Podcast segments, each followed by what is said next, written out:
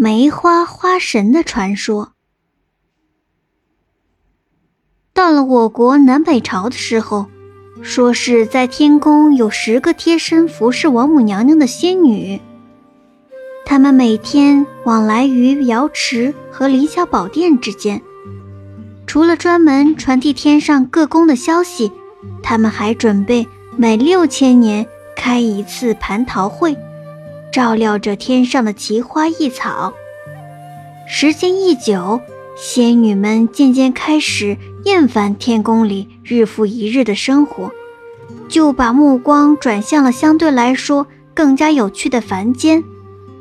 人间老百姓每日带着亲朋好友游山玩水的平凡生活，是他们这些仙女可望而不可及的。有一天。十个仙女偷偷溜出天宫，跑到人间游玩。很快，王母娘娘就发现了这十个仙女私自下凡的事情。她很生气，就派天兵天将捉拿他们。十个仙女迷恋人间的美景，不愿回天宫，但是他们又怕不加掩饰的在人间逗留会被天将认出，这样就会被抓回天宫。那该怎么办呢？其中一位年龄最小的仙女出了个主意，她们都一动不动，变成了花朵的样子，自然就不会被天兵识破了。这时的人间还没到正月，正是冬天，十个仙女各自回忆着在天庭照料仙草园和人参果的情景，都变成了自己最喜欢的花朵样子。一动不动，有的变成了小巧玲珑的珍珠美，有的变成了红艳欲滴的朱砂美，有的变成了一抹淡淡的绿萼美。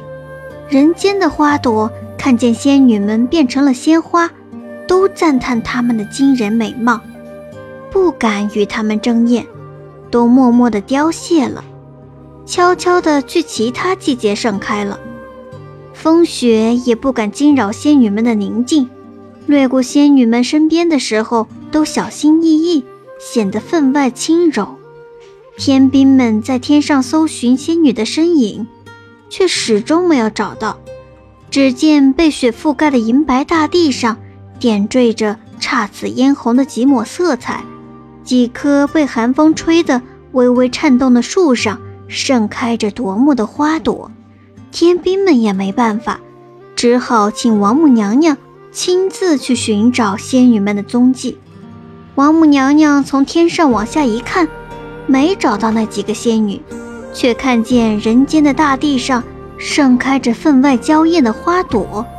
她没有想到，人间也会有如此可爱的花朵，不由得赞叹了一句：“没有花比它更美了呀。”于是王母娘娘只得放弃搜寻仙女们，但是她嘱咐天兵天将们时时刻刻向人间张望着，不要遗漏了仙女们的踪迹。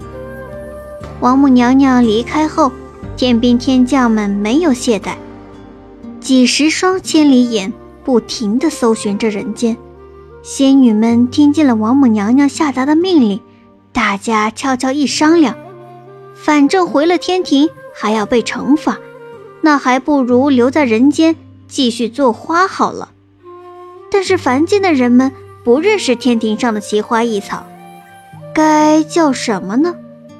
这时，有个年龄最小的仙女想出了个主意。她说道：“王母娘娘赞叹我们说，没有花能比咱们更美了。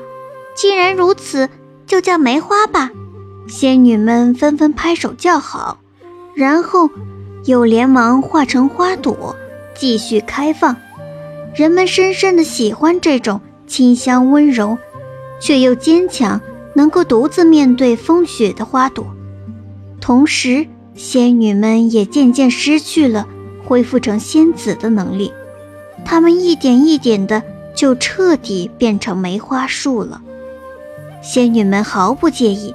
他们享受着人间的生活，温暖的阳光和勤劳的人们，比起天庭的金龙玉凤和祥云朵朵，人间的生活要更真实，也更快乐。他们不仅盛开了梅花，还从自己幻化成的梅树上结出了果子，让人们品尝酸甜的果实。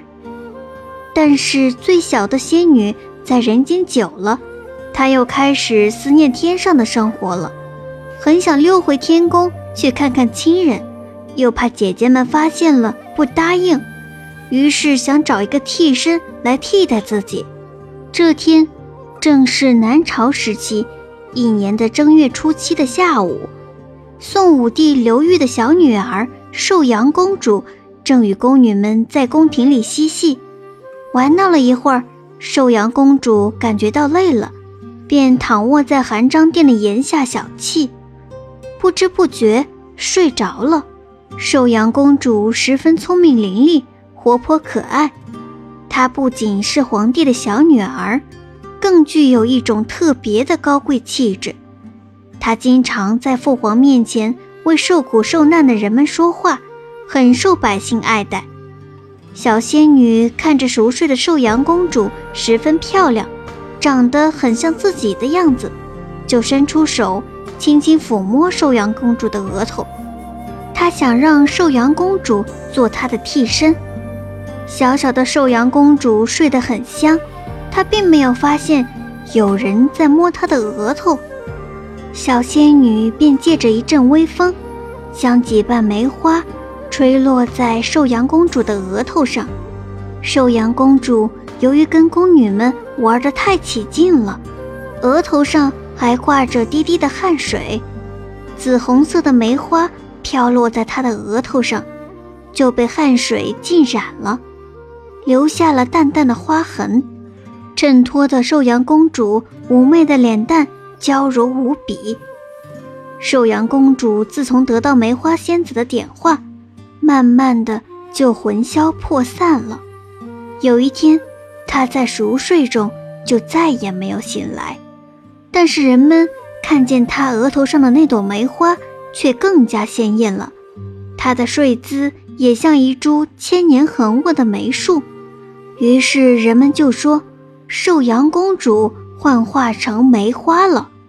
后来，人们都说，梅花就像一位高贵娇媚的公主，不仅说出了她的形态，更说出了她的气质。寿阳公主是因为梅花桩而受到那些喜爱花草的人们的爱戴，因此她被尊为梅花花神。梅花因为是寿阳公主所幻化的。人们便赋予了她许多高贵公主的气质和说法。